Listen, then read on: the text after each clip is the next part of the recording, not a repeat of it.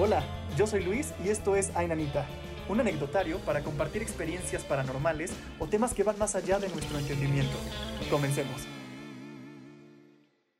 Y bueno, pues entremos en materia, Karina, ¿te parece? Chale. Muy bien, quiero iniciar esta plática preguntándote, ¿qué opinas del tema paranormal, del fenómeno paranormal, independientemente a las religiones que podamos tener y profesar? Este, ¿qué, qué opinión tienes de todo esto?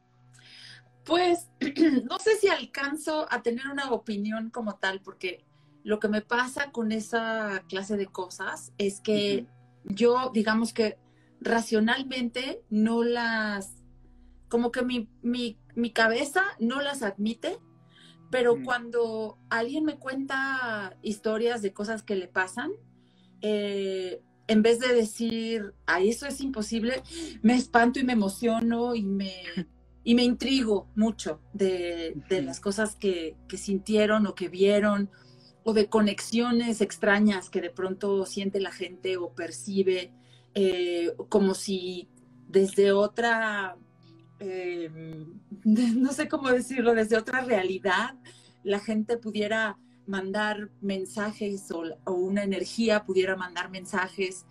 Pues todo eso me parece fascinante, pero sería incapaz de de, defenderlo o de explicarlo racionalmente. No sé, esa es la mejor manera que tengo para describir lo que opino.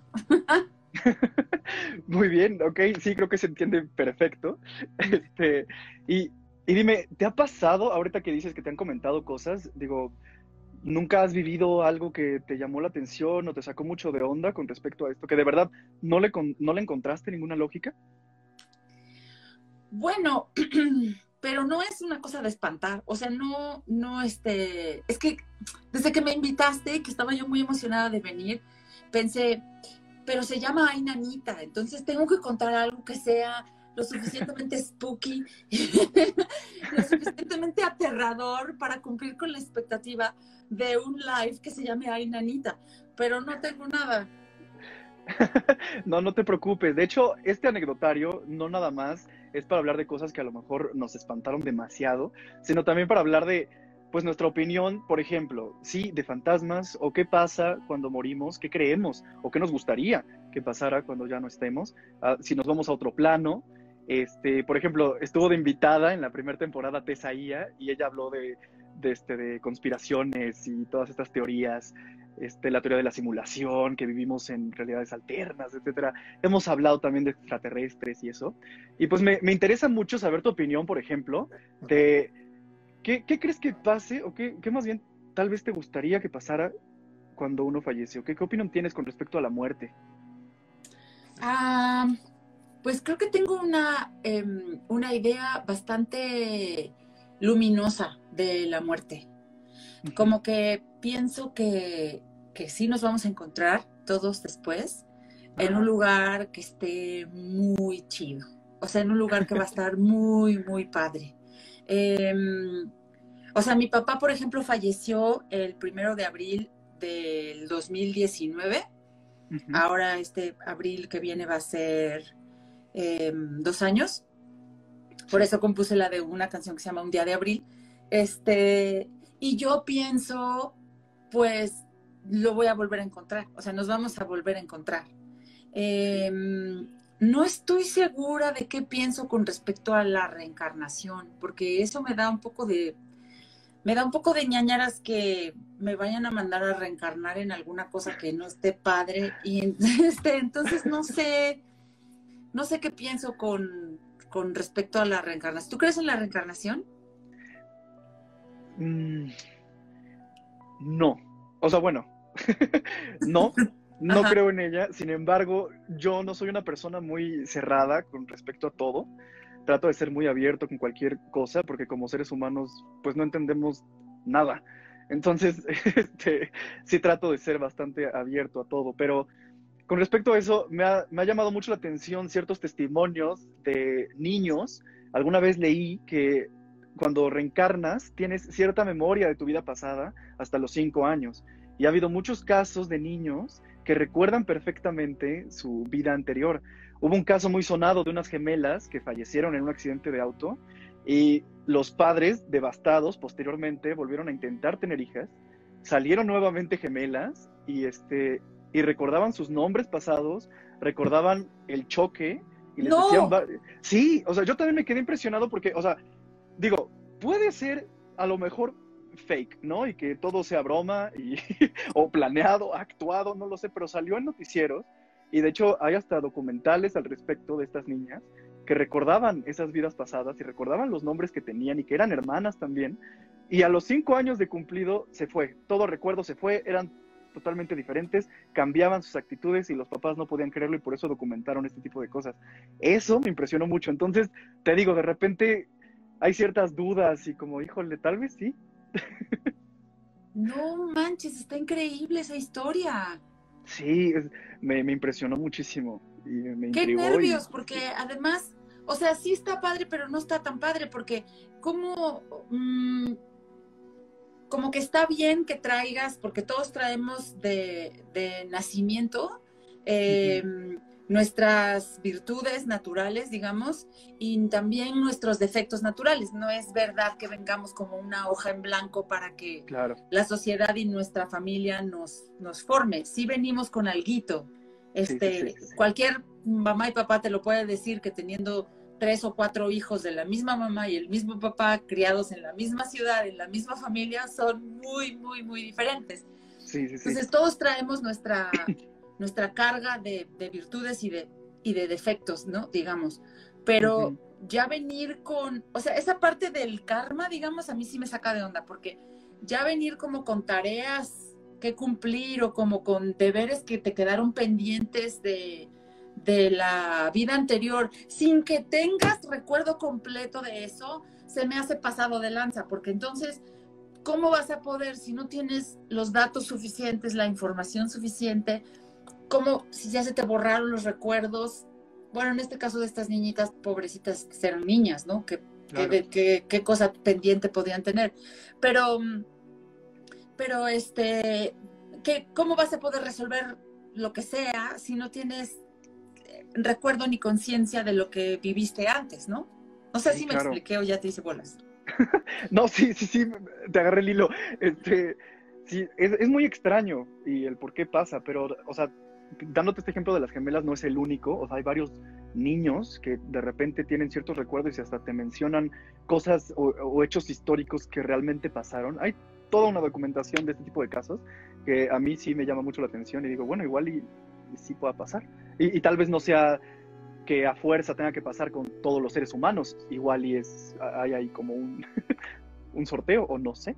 Como una cosa a capricho, ahí aleatoria, sí interesante. Sí, sí, tal vez. Y de hecho, con el tema de, por ejemplo, de la muerte, hablando este, con la pregunta inicial, yo, por ejemplo, tengo, le tengo miedo, no sé por qué, o sea, he tratado de, lidiar con ese cierto temor y lo he platicado en el podcast del Team Ainanita y es que creo que el miedo es hacia la incertidumbre de, pues, hay tantas ideas y tantas cosas que podrían pasar que como no sé qué hay, eso es el temor que mm. tengo, como igual y no hay nada como, como al nacer, ¿no? Solo no existes, es como estar en un profundo, ni sueño, o sea, estar, no sé, no hay nada. o puede ser que como tú dices, que a mí me gusta pensar que vamos a un lugar bien chido y que nos reencontramos. y, este, y que y Pero que nos encontramos solo los, que nos caemos bien. O sea, no todo el mundo. sí, sí, sí. Eso sería lo más padre. Y, luego también hablando de este tipo de teorías, como de a lo mejor estamos en una simulación o hay dimensiones paralelas, alternas, este, por ejemplo, la situación con vidas en otros planetas. En ese tema, ah. yo definitivamente siento que no podemos ser los únicos, no hay que pensar tan egoístas. Siento que ah, debe haber vida en otro lado. No sé tú qué opines de eso. Estaría hermosísimo que hubiera vida en otra parte. O sea, yo no dudo que pueda existir vida en otra parte porque el universo es gigantesco. O sea, nada más nuestro planeta que es enorme es una cosita de nada. Este, entre galaxias y galaxias y más galaxias. O sea, es, es enormísimo. Se me hace interesante que quien haya diseñado toda esta estructura y todo este sistema nos haya apartado tanto. sí, a unos de otros, porque si yo también pienso, y además se me hace muy bonita la idea de que haya más vida en otra parte, eh, pero se me hace interesante que estemos tan imposibilitados para contactar, o sea, tan, mm, tan restringidos, ¿no? Porque sabemos muchas cosas de, de muchas estrellas y sabemos algunas cosas de algunos planetas, pero definitivamente sabemos que en nuestro sistema somos el único planeta que tiene vida hasta ahora, ¿no? Eso es lo que sabemos. Y eso que pues estamos en, en una era con tantísima tecnología y, y, aún así pues no nos alcanza para averiguar más allá, ¿no? Entonces sí, se me hace interesante que, que a quien sea que soltó el universo donde lo soltó, con todo ese entramado tan fascinante y tan infinito, eh, nos haya puesto tan separados. Sí, totalmente de acuerdo. Y es que, ¿sabes qué? Es bien interesante que, que de hecho no nos vayamos ni tan lejos, ¿no? Como tú dices, sí tenemos mucho conocimiento de, de los astros, pero también no tenemos tanto conocimiento de nuestro propio planeta, ¿no? Y todo el tiempo se está descubriendo cosas en el No tenemos suficiente conocimiento de nuestro propio cerebro. Sí, o sea, tan solo de nosotros como seres humanos, sí, totalmente. Entonces, está muy cañón encontrar vida. ¿Cómo funciona nuestro propio cerebro? O sea, todavía hay cosas súper misteriosas allí. sí, que nos sacan de onda y todo el tiempo estamos este, conociéndonos, todo el tiempo. bueno, tengo una anécdota que está medio...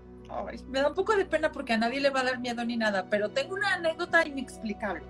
Ok, no tiene que darnos miedo, no te preocupes por eso, olvida que tienes que asustarnos.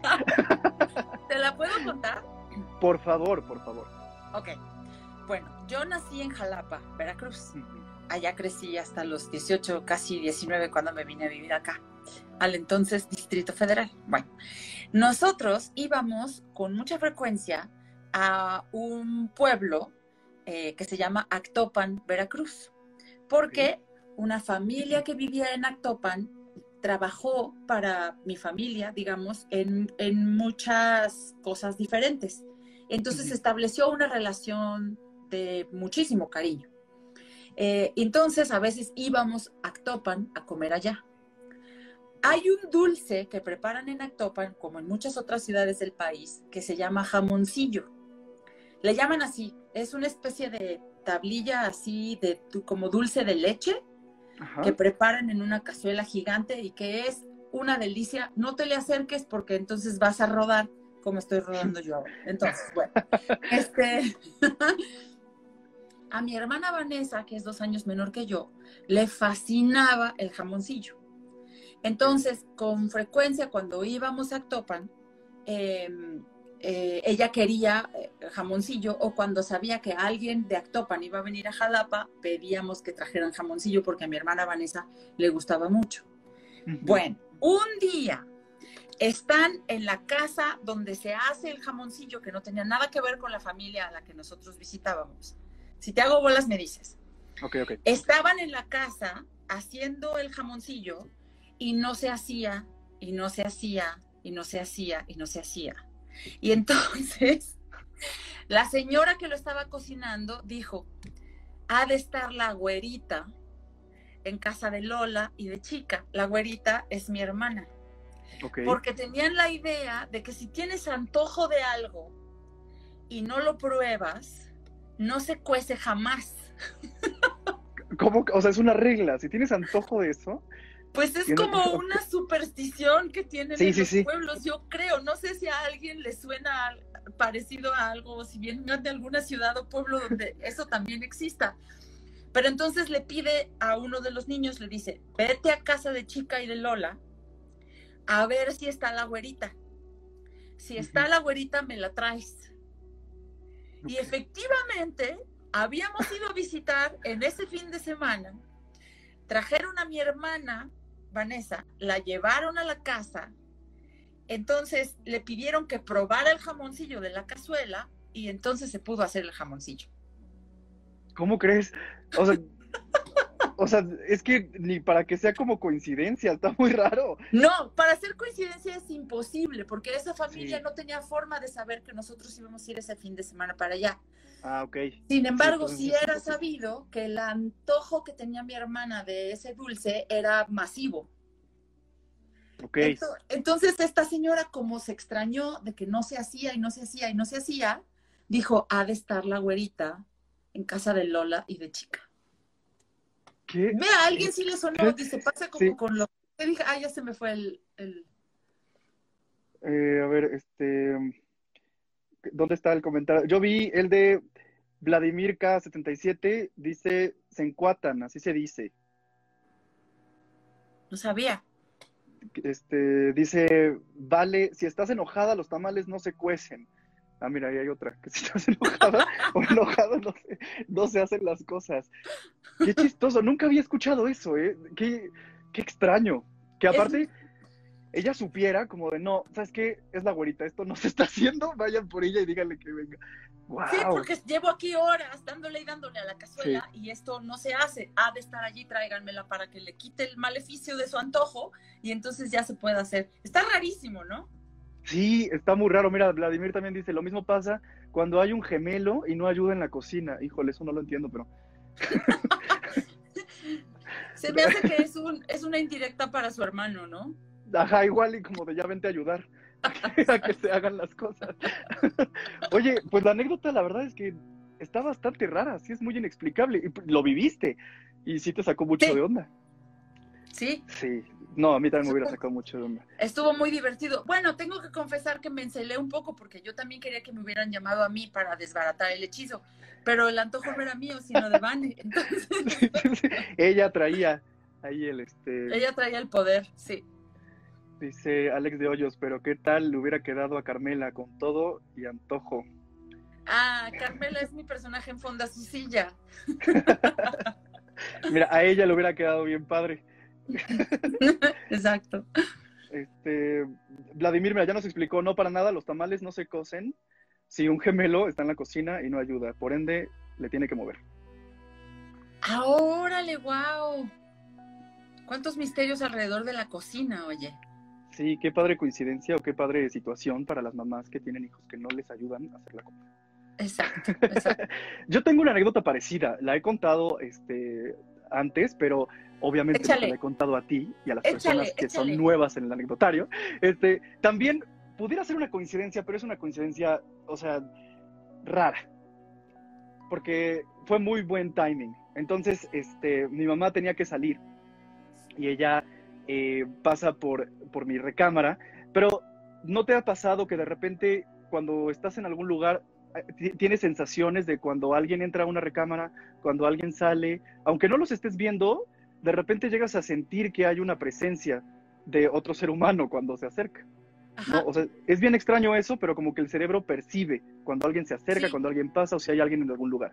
Entonces, Que es ese un tipo poco lo de... que pasa como cuando alguien se te queda mirando y tú sientes la mirada y, y no Ándale. es nada material ni hay ningún contacto, pero algo en su energía y volteas, ¿no? Algo así. Exacto, ese tipo de situaciones que a todos nos pasan.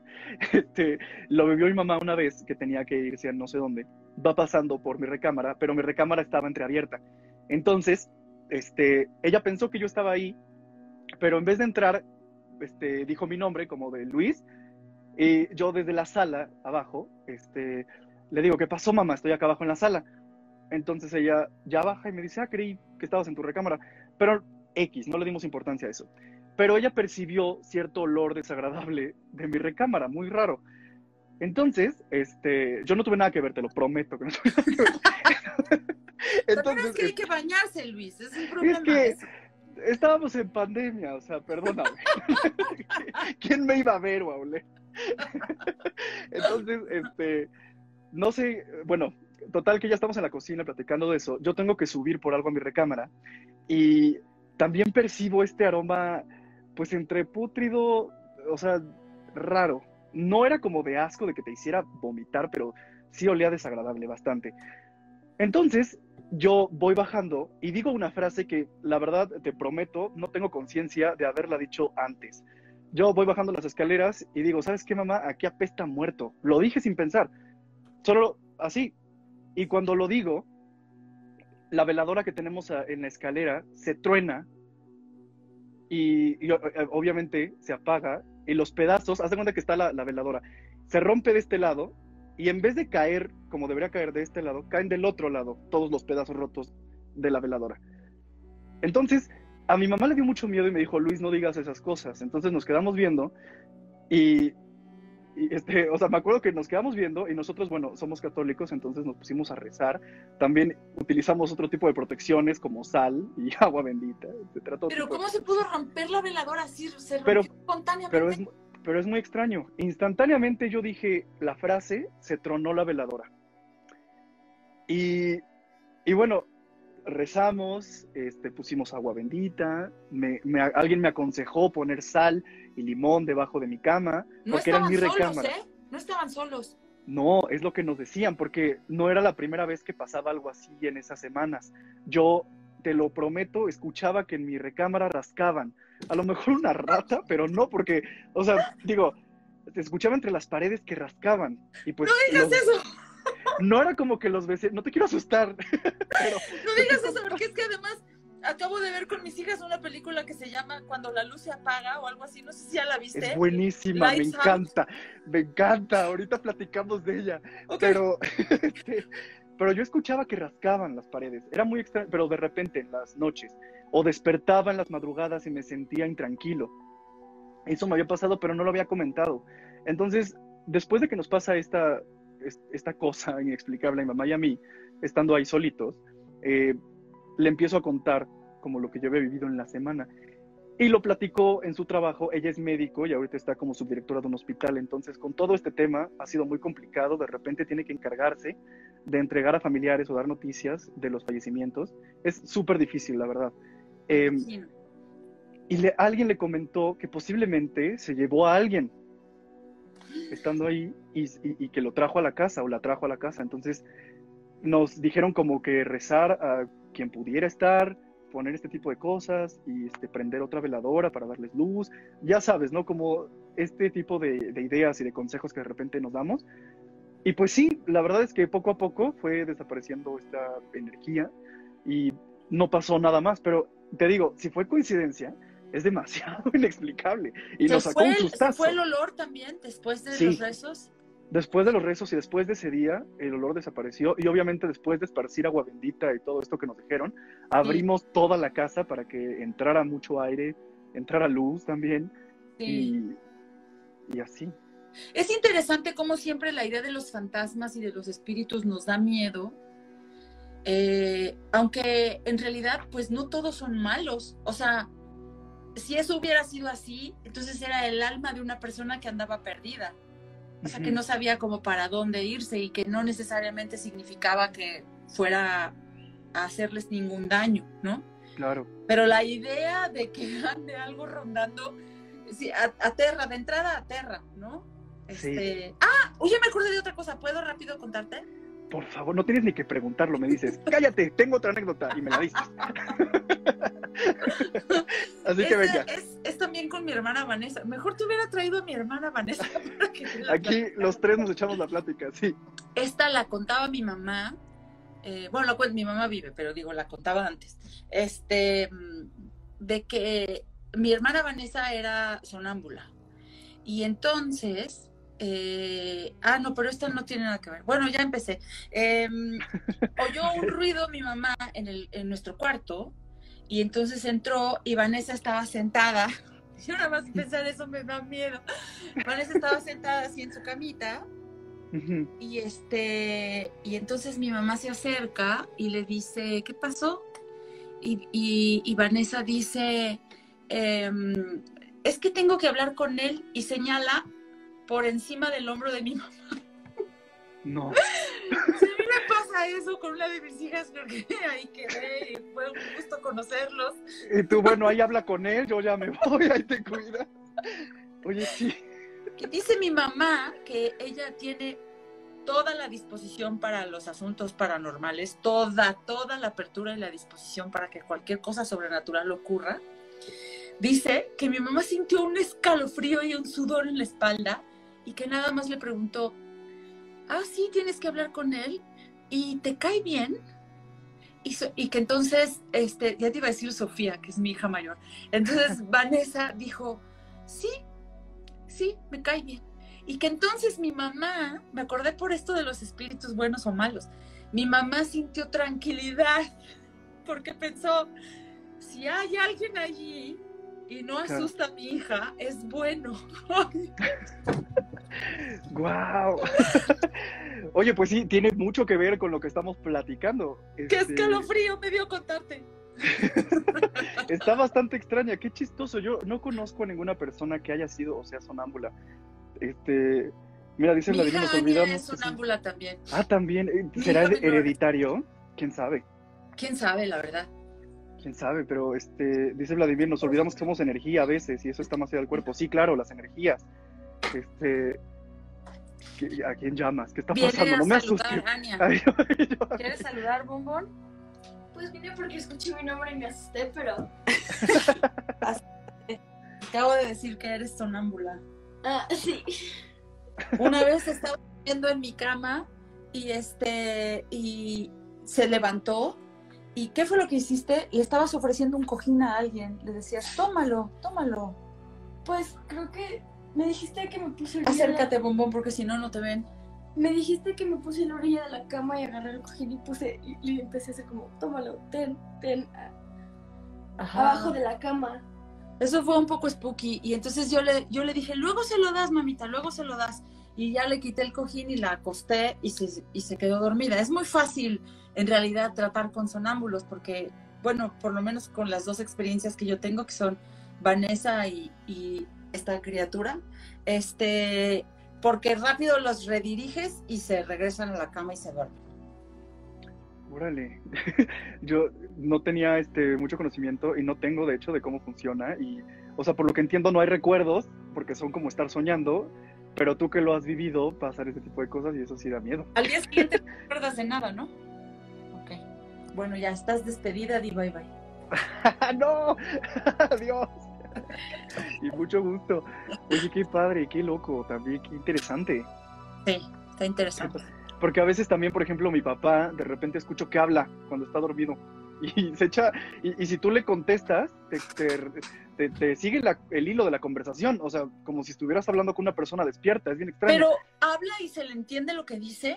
Se entiende, y de hecho, puedes tener una conversación, o sea, como él entiende lo que le estás diciendo, como si estuviera despierto. Es muy raro. Alguna vez me he echado ahí unas pláticas, o sea, obviamente no muy extensas, pero sí me, hace preguntas muy raras. Y yo le digo, ah, pues haz esto, diles esto, y ya me contesta y se queda dormido. Es muy, es muy raro. Sí, sí, sí. Este, aquí dicen que es como energía. Eh, pregunta su corona. ¿Ha habido alguna experiencia paranormal en el teatro?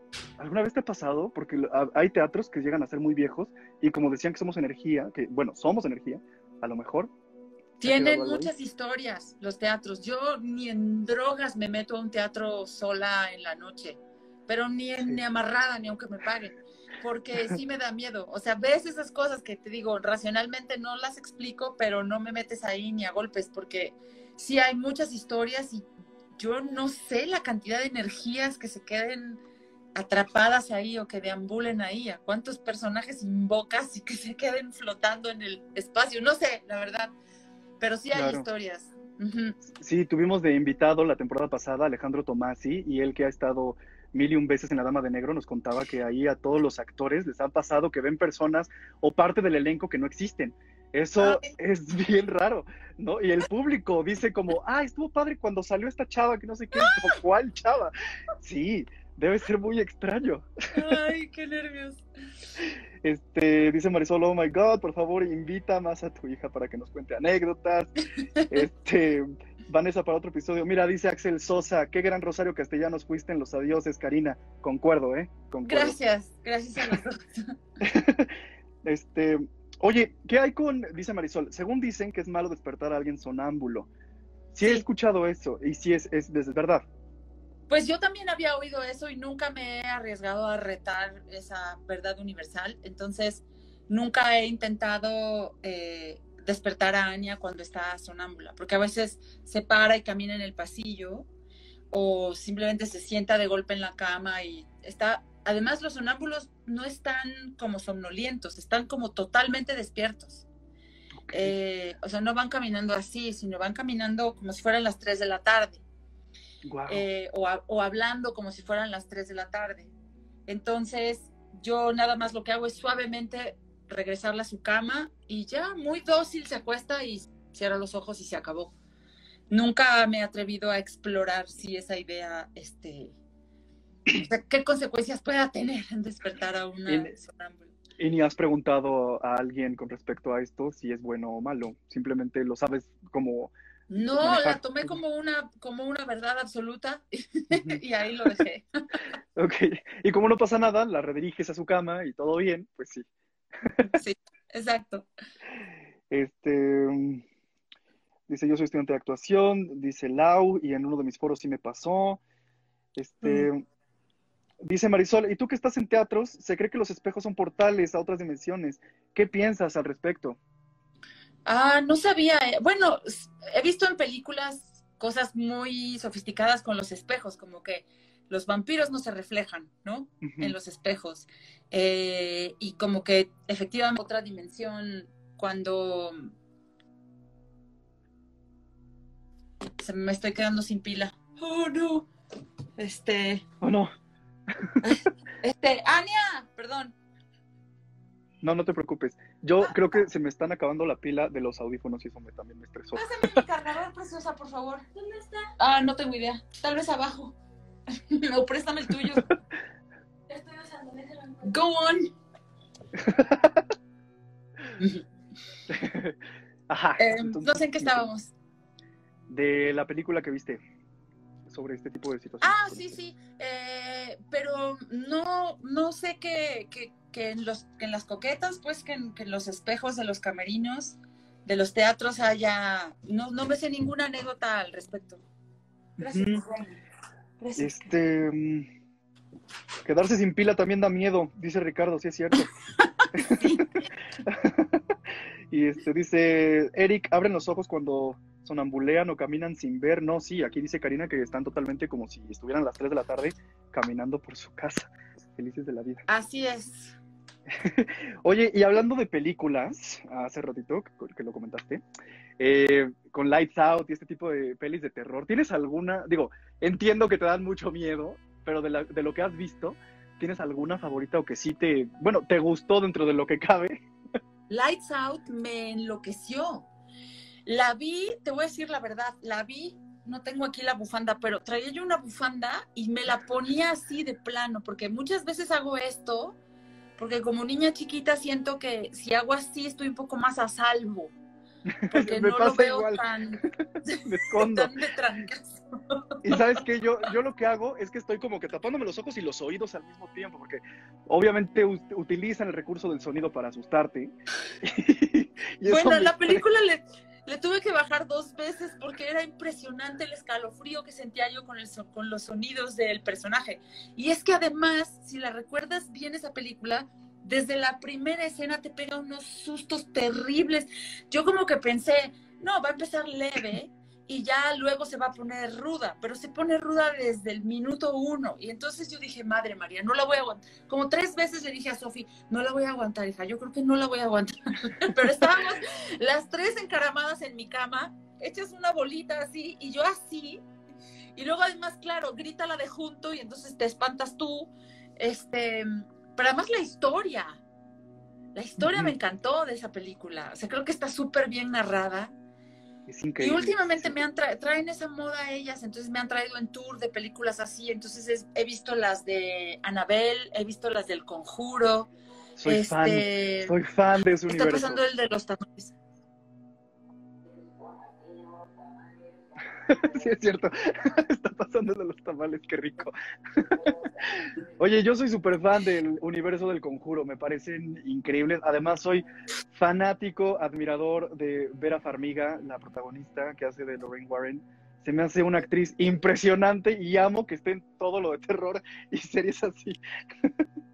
Es que además tiene un rostro que sí, está perfecto para esa clase de películas. A mí también me gusta mucho ella.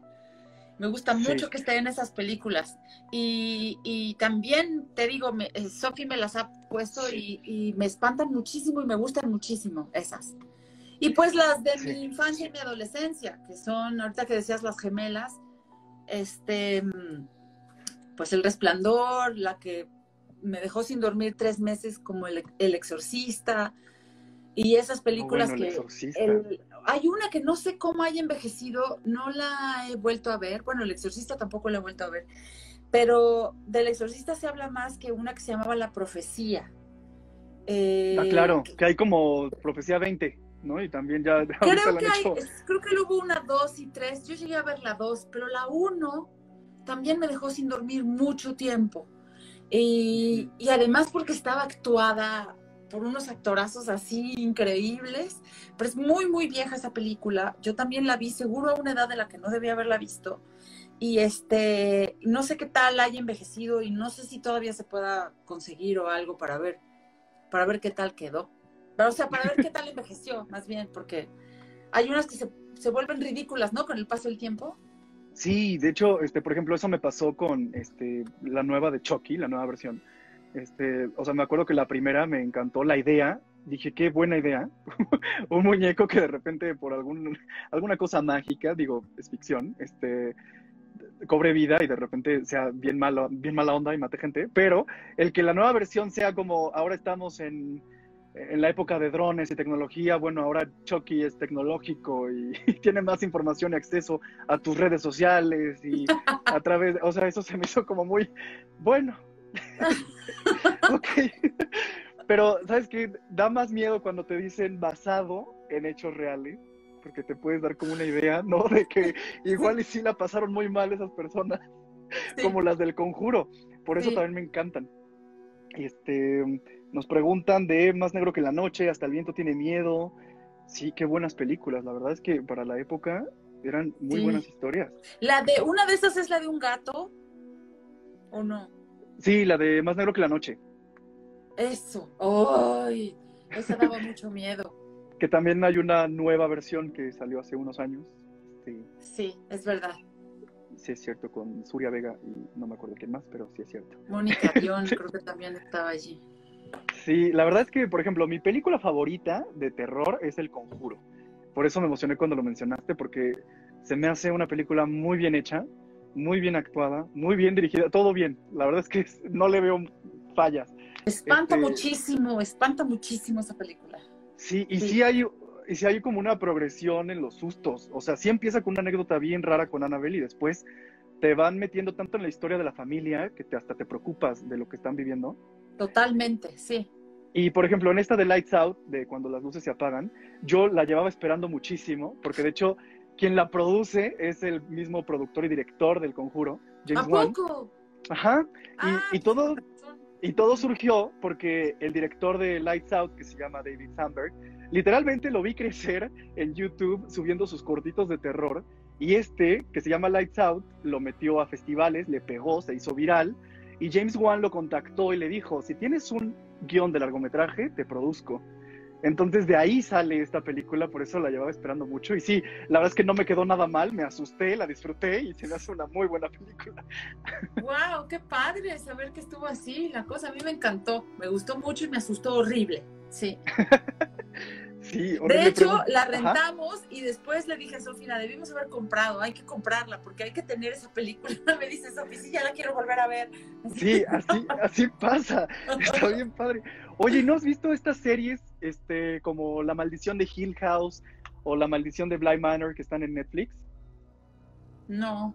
¿Están padres? ¿Me las recomiendas? Sí, la verdad es que sí, te las recomiendo mucho. Están haciendo algo bien interesante con textos este, de terror y de fantasmas, estas historias. Eh, y por ejemplo, yo te recomendaría también mucho la segunda temporada de Bly Manor porque está basada en mi libro favorito, Otra Vuelta de Tuerca, de Henry James, y es una historia de fantasmas que lo volvieron un poco más este, romántico gótico, pero eh, sí te la recomiendo muchísimo, este tipo de series que andan haciendo. Ok, em, lo voy a tomar en cuenta, lo voy a considerar. que si has visto Suspiria, El legado del diablo, El bebé de Rosemary. Yo nunca pude terminar esa película. ¿Tú viste el bebé de Rosemary? Suspiria es, tiene algo que ver con, con eh, Tom York de Radiohead, no. De pronto me sentí que algo tenía que ver con él. Es de una academia de baile. Eso sí, yo vi la. Ah, ok.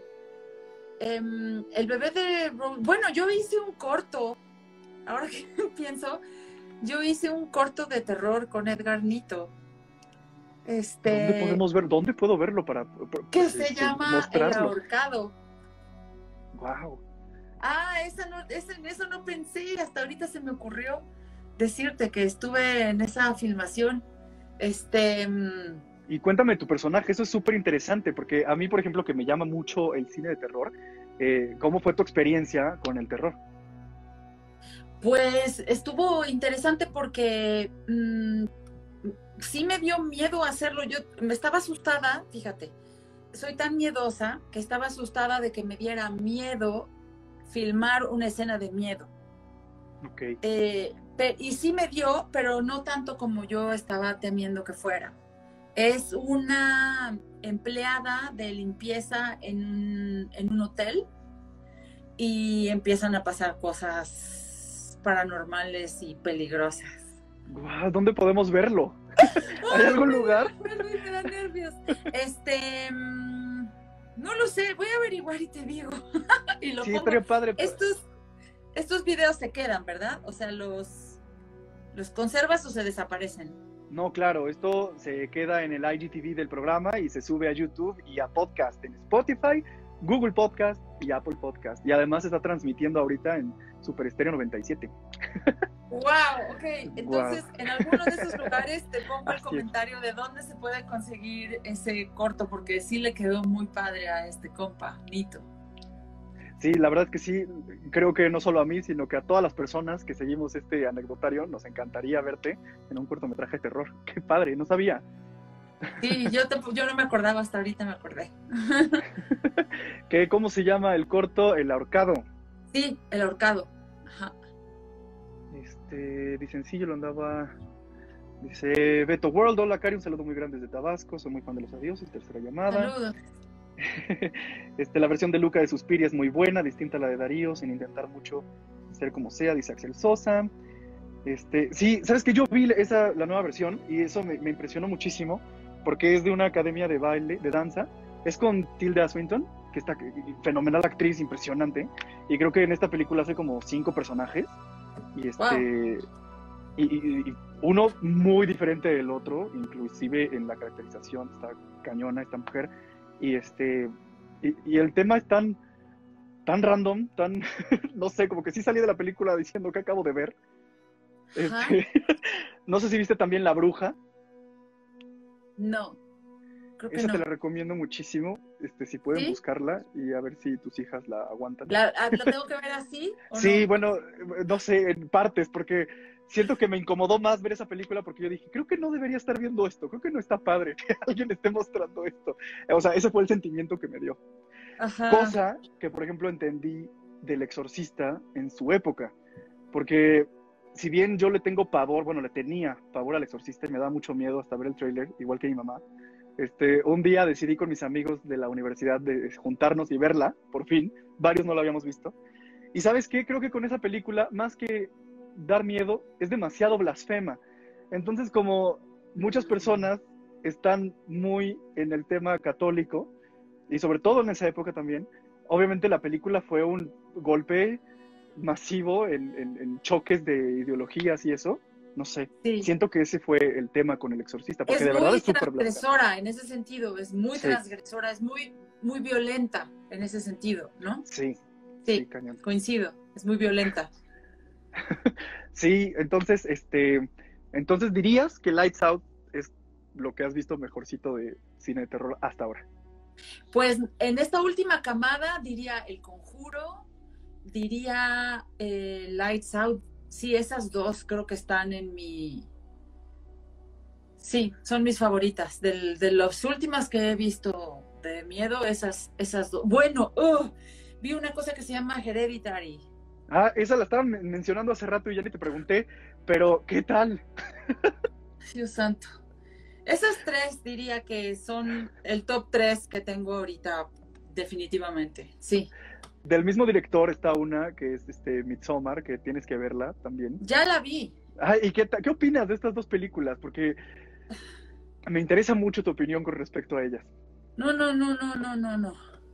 Este, creo que Hereditary es superior eh, narrativamente, pero Midsommar tiene una cosa que me resulta muy, em, muy escalofriante, que es cómo puede, con todo blanco, lleno de florecitas, casi todo de día, eh, aterrar de tal manera. O sea, sí me parece que es un director muy singular, al que creo que hay que seguirle la pista en lo que vaya haciendo. Sí. Em, en Hereditary me desconcertó un poco el final. Tengo que aceptar que había algo ahí con el final que supongo que amarra bien la historia, pero a mí algo se me perdió eh, con respecto a, al mm, como que tal vez quiso darle motivos a lo que estaba pasando o una explicación a lo que estaba pasando. Y no sé si hubiera estado mejor para mí que no lo tuviera, pero entonces esa escena final más bien me, hizo sentir desconcertada. Eh, pero todo el resto de la película me o sea, fue un escalofrío tras otro. Además de que hay algo que él quiere en ambas películas, de poner en, el primer tercio de la película, digamos, en el primer acto de la película, poner a sufrir a los personajes protagónicos de una forma tan descarnada. O sea, ambos, ¿recuerdas? Tienen, o sea, algo, no les voy a espolear, pero algo les pasa que es durísimo, hasta pareciera que que cambia de género, que deja de ser una película de terror para volverse un drama, ¿no? un drama familiar, pero no, eso es nada más para destantearte, porque luego regresa a ser una película de terror, terror, terror, terror. Sí, son, son muy cañonas. De hecho, yo creo, o sea, bueno, mi opinión con respecto a, este tipo de películas es que ya los, los humanos estamos como, ya no nos asusta cualquier cosa muchas veces, entonces ya se recurre a, cosas bueno, obviamente habemos algunos que muchas situaciones nos asustan demasiado, que a lo mejor sí tienen lógica, pero ya nos asustamos horrible. Y este, pero por ejemplo ahora recurren al que, pues esto totalmente puede pasar. O sea, puede ser muy, por ejemplo, Midsommar, puede ser completamente cierto que exista una secta o un grupo de estos. O sea, y eso a mí es lo que me da muchísimo terror. Cállate, me da escalofríos nada más de que lo digas. Nada más de que lo sugieras, me da un escalofrío en los brazos y en la espalda. Ay, no, no, no, no, sí, qué cosa. Sí, dice Beto World, tienen que ver His House, es en una peli de terror psicológico muy buena y está en Netflix. Sí me la han recomendado muchísimo, la tengo que ver. Este y así. Oye, qué padre. A ver, espérame tantito. Ah, me choca esto porque me dice que ya tenemos nada para que termine la transmisión. No sé por qué pasa eso a veces en IGTV, pero de repente me cortan la transmisión. Pero, Karina, de verdad, muchísimas gracias. Qué deleite tenerte en inicio de tercera temporada en este anecdotario. De verdad, muchísimas gracias. Espero te la hayas pasado muy bien, que te hayas entretenido, divertido. De verdad, muchas, muchas gracias. Ha sido un gustazo. Es siempre muy lindo conversar contigo y ha sido padre y emocionante y te lo agradezco y gracias a todos los que se conectaron y los que se sigan conectando. Y pues aquí andamos, a seguirse cuidando por ahora. Mándame un saludo, Karina, dice Axel Sosa. Saludos, Axel, claro que sí. Saludos a ambos, están guapísimos, ¿ves? No estamos tan ositos, seguimos no súper estamos tan redondos. Como están redondos. pues Karina, de verdad, mil, mil gracias, te mando un abrazo, síganse cuidando mucho, tú y tu familia, estén muy bien y ahí estamos en contacto. Que tengan todos un hermoso año. Muchas gracias, Karina. Bye, bye. Y pues muchas gracias nuevamente. Sabrán más noticias del team Ay, Nanita. Este, pues nos vemos la próxima semana, de verdad. Muchas, muchas gracias. Yo soy Luis y esto fue Ay, Nanita. Chao, chao.